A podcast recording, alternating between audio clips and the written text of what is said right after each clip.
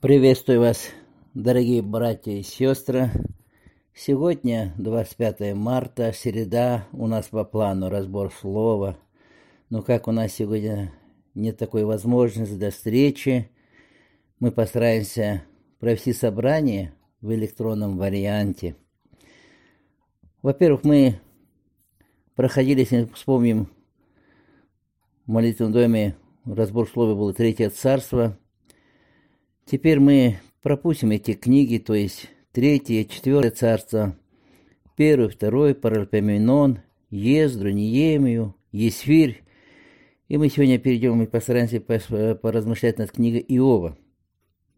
Сразу признаюсь, что это тяжелая книга, тяжело понимается, но мы с Божьей помощью будем, постараемся их пройти где-то другие литературы буду смотреть, чтобы там было немножко более ясное.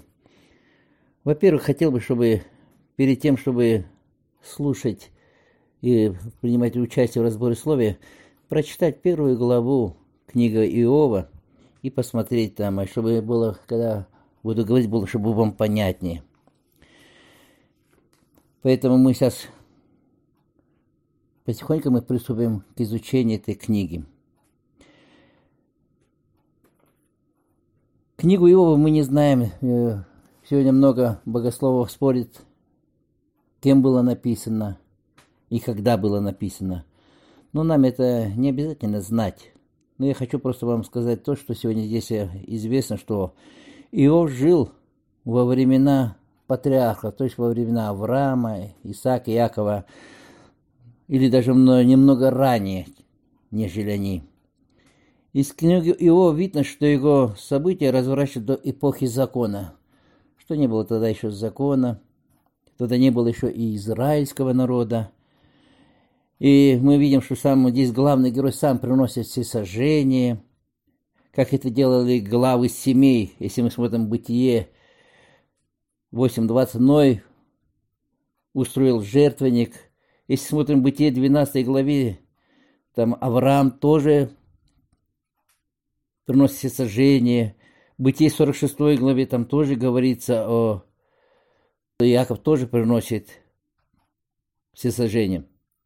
Мы видим, что в Ветхом Завете, как во времена Иова, богатство считалось, когда исчислялось количество скота. У него было очень много скота. Да. И главный герой, мы здесь видим, что он не принадлежал к еврейскому народу, потому что в то время еще не был создан израильский народ. И поэтому мы только здесь узнаем из Писания, что его был жителем земли Уц. Где оно, где, ну, сегодня много споров, но мы не можем это сегодня сказать точно. Но просто мы примем, как говорит нам Слово Божие. Иов прожил еще 140 лет после событий, которые описаны в этой книге. И ему было примерно, когда были эти испытания, которые проходил, ему примерно было около 90 лет. И Иов сам прожил где-то примерно 240-250 лет. И если мы посмотрим, книга Иова упоминается в Новом Завете послание Якова, 5 главе там. И мы можем сказать, что это книга Иова имеет авторитет, и она богодухновенна. И, безусловно, авторитетна для современного нашего христианства.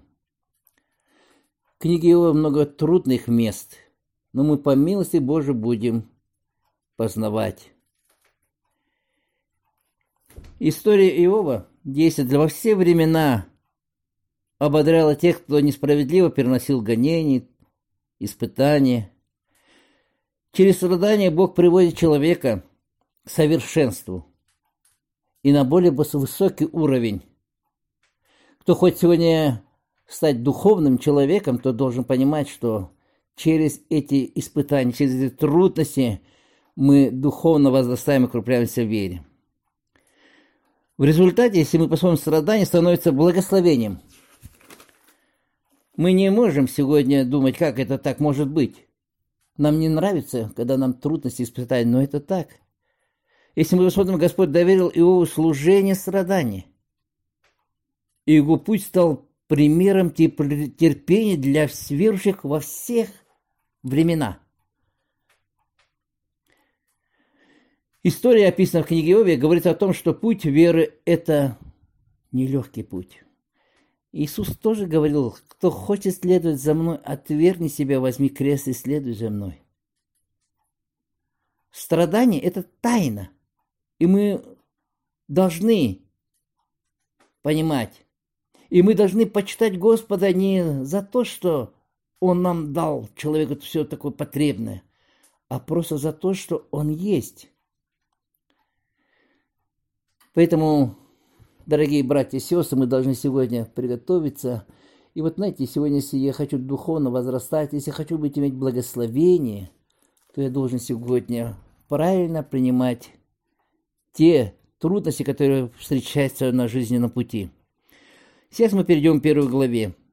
С 1 по 5 стих Иов был человеком непорочным, справедливым, богобоязненным и удаляющим от зла.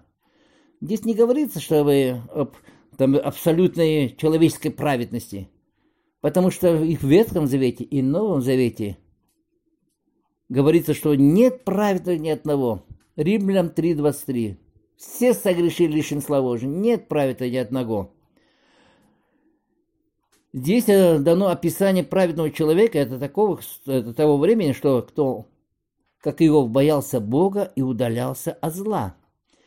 Сегодня мы тоже может быть праведными, если мы сегодня боимся Бога и удаляемся от всякого зла, как это бывает.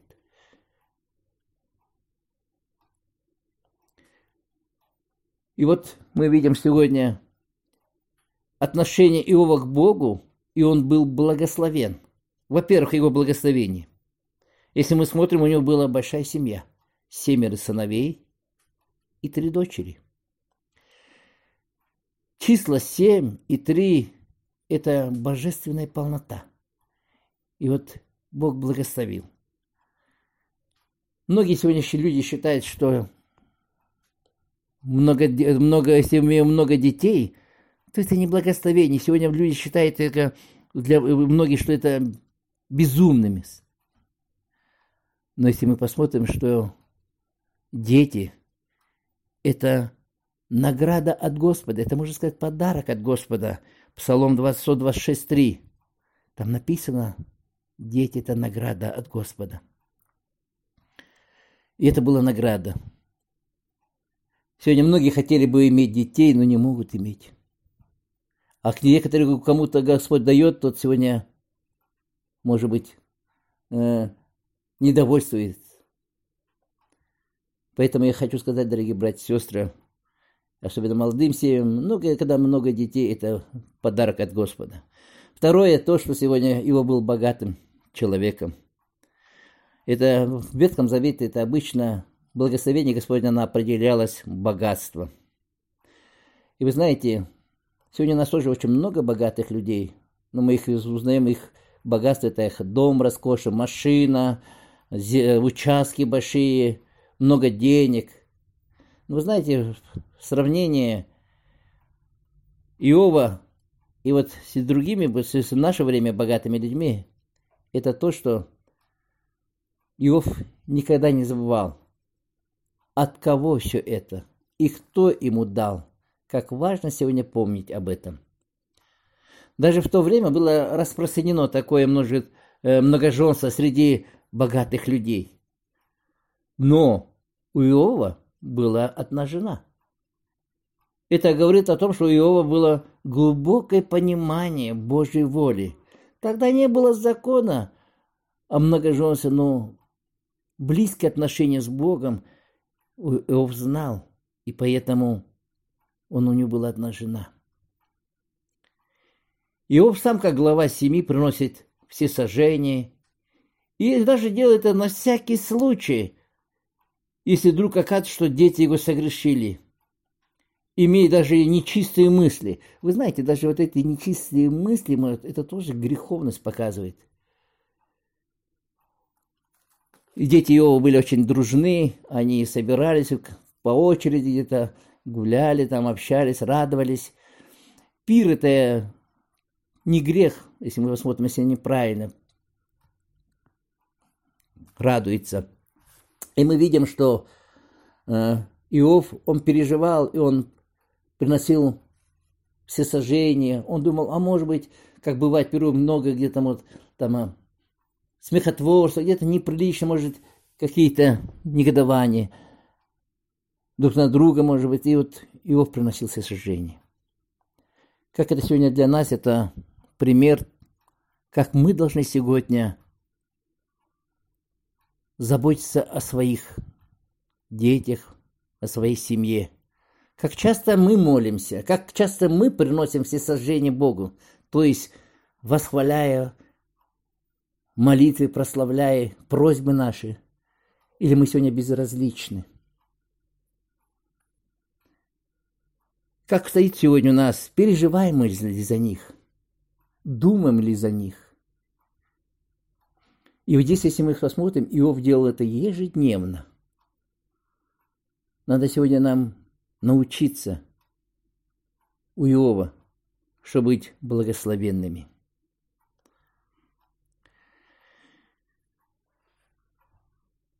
Шестого по 12 стих можно назвать «собрание на небесах». Здесь ангелы Божии, названные как сыны Божии, пришли пристать пред Господом, и между ними пришел сатана. Для нас может быть сразу шоком. Как это может быть сатана быть в собраниях? Для Иова, может быть, сатана был противником, а для Бога он был орудием его, инструментом, который он использует его. И вот сатана пришел и вы знаете, сам Бог спрашивает у сатане, откуда ты? И мы видим, как Бог говорит о своем рабе.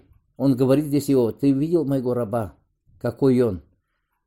Богобоязнен, справедливый, удаляющий зла. Сказав это, Господь дает возможность и выдвинуть сатане обвинение против Иова. Вы знаете, сатана это, может быть, как сказать, клеветник. И здесь сатана говорит, ты знаешь, почему он такой богобоязнь, справедливый? Потому что ты дал ему много этого добра, скота, детей, жилище, и ты его охраняешь, бережешь. И за это он и такой богобоязненный. Ну давай, я сегодня убери у него, забери это все. Благословит ли он тебя? Разве даром он такой благобоязен? И, знаете, он ставит, здесь можно сказать, в это обвинение на Иова. И вы знаете, что делает Бог? Чтобы доказать всему духовному миру, искренность Иова Господь допускает сатане взять все, что у него есть. Здесь мы должны ясно понять то, что сегодня без ведома Бога сатана ничего не может сделать. У него нет собственной власти над миром. Поэтому дьявол сегодня не может, сатана не может сегодня причинить нам зла без ведома Бога. Бог допускает его. Поэтому а, а Иов, когда проходит эти все испытания, он не обвиняет сатану. Он говорит, Господь дал, Господь взял, да будет благословенно имя Господне. Вы знаете, когда мы проходили эту тему когда-то в молитвенном доме, и вот один брат молится и говорит, Господи, даруй мне такую же веру Иова, терпение. И вы знаете, в тот день его отец взял велосипед, выехал в центр, и пока он зашел в магазин, вышел, потерял, кто-то украл велосипед. И вот когда я увидел, в каком он был гневе и в таком возмущении, тогда я сказал, брат, ты же молился, просил, дай мне, Господи, такую веру и Иова, такое терпение. А сегодня ты потерял ничего такого, этого, ни деньги, там, ни скота, много, ни детей – а этот велосипед, ну. И ты еще так накричал на отца. Он говорит, а почему он так небрежно относится? Я говорю, пойми, ты сегодня только просил молитвы. Да, мы иногда забываем, и вот мы всегда, у нас такое недовольство, и вот недовольство в болезни. Почему так, Господи? Недовольство нашем погоде, недовольство где-то взаимоотношения в семье, и мы всегда можем обвинить Бога. Но мы должны правильно понять, что сегодня недовольство – это проявление нашего недовольства Богу. И Иов об этом знал. С 13 по 22 стих мы знаем, что первое испытание Иова приходит четыре человека, которые выжили. И вы знаете, эти две беды имели это, например, из природных наверное, это происхождение, и двое от рук человеческих. В 15 стихе здесь написано, э, напали савияне и отобрали у них там верблюдов, ослов, да, и всех работников их побили мечом, только один остался, чтобы прийти и сказать, известить Иову. Вот посмотрите, потеря. Первая приходит, и вот здесь реакция Иова. Как вы думаете? каково он. Еще он от этого не отходит, здесь приходит второй, 16 стих, говорит, огонь Божий с неба, или молния э, упала с неба и опалила весь овец. И всех отроков только один я спасся, чтобы сказать. В таком ужасе. И здесь приходит третий, говорит, халдеи напали, взяли верблюдов – и всех поразили лишь только я один остался, чтобы возвестить тебе. Знаете, я думаю, каждый из нас бы сказал, Господи, куда ты смотришь, что за чего, почему? Но Иов был в таком шоке. И здесь было последнее. Это была самая тяжелая потеря. Это была самая тяжелая утеря всех своих детей большой ветер, может быть, это смерч, подняло этот дом, и где были собраны дом первородного сына Иова, где были собраны вся, все его дети, говорит, поднялось и рухнуло, и все умерли под обломкой этого дома. Как вы думаете, что сделал бы каждый человек, если бы такое бы горе случилось бы у них. Но мы видим, что Иов сделал, разорвал он свою верхнюю, где написано, одежду, остриг голову и падает на землю и поклонился. То есть не, не в годовании, он благословляет имя Господне, то есть делает то, что поставил под сомнением сатана. Сатан, сатана терпит первое поражение. Сегодня, мы посмотрим действие Иова, это акт смирения и поклонения Богу. Иов сознает это. Потерянное было, что, что у него было, это было даром Бога, Божьим. И он понимал, что тот, кто ему дал это благо, может и отнять их.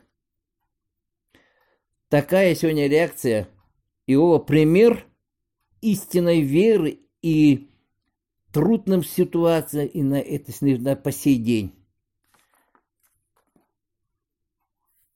Вот это есть благословение Господне. Часто мы сегодня люди отступают от Бога, когда у них кончаются деньги, когда-то кто-то умирает, когда-то не лады в семье, и они говорят, куда Бог смотрит? Бог сегодня проверяет нашу праведность. Вы знаете, сегодня это в духовном плане, если мы сегодня посмотреть, И сегодня также это как арена. Это было как вот арена, когда Бог и все ангелы смотрели на Иова, как он переносит эти трудности. И вы знаете, здесь был прославлен Господь. Иов показал свою верность. Безропотно он прославлял Бога. Он понимал, откуда у него такие понятия были. Это близкие отношения с Богом. Сегодня человек, который сегодня обижается на Бога, человек, который сегодня ропщет недовольство, он мало знает, он почти не знает Бога, потому что у него неправильно где-то отношения с Богом, где-то потребительские. Часто мы знаем историю христианства, когда проходим все духовные люди, которые, или, как можно сказать, они все верующие, которые истинно верующие, они проходили через долину плача, где-то трудности, переживания, они проявляли свою веру. И поэтому сегодня, и когда мы тоже проходим эту книгу, я хотел бы сказать, сегодня наше время – это тяжелое время. И мы должны сегодня взирать на того, который сегодня управляет этим миром. Без его ведома ничто не произойдет. Что я хотел бы сказать сегодня? Взять уроки для нас. Первое. Насколько, насколько я переживаю за своих близких и родных людей.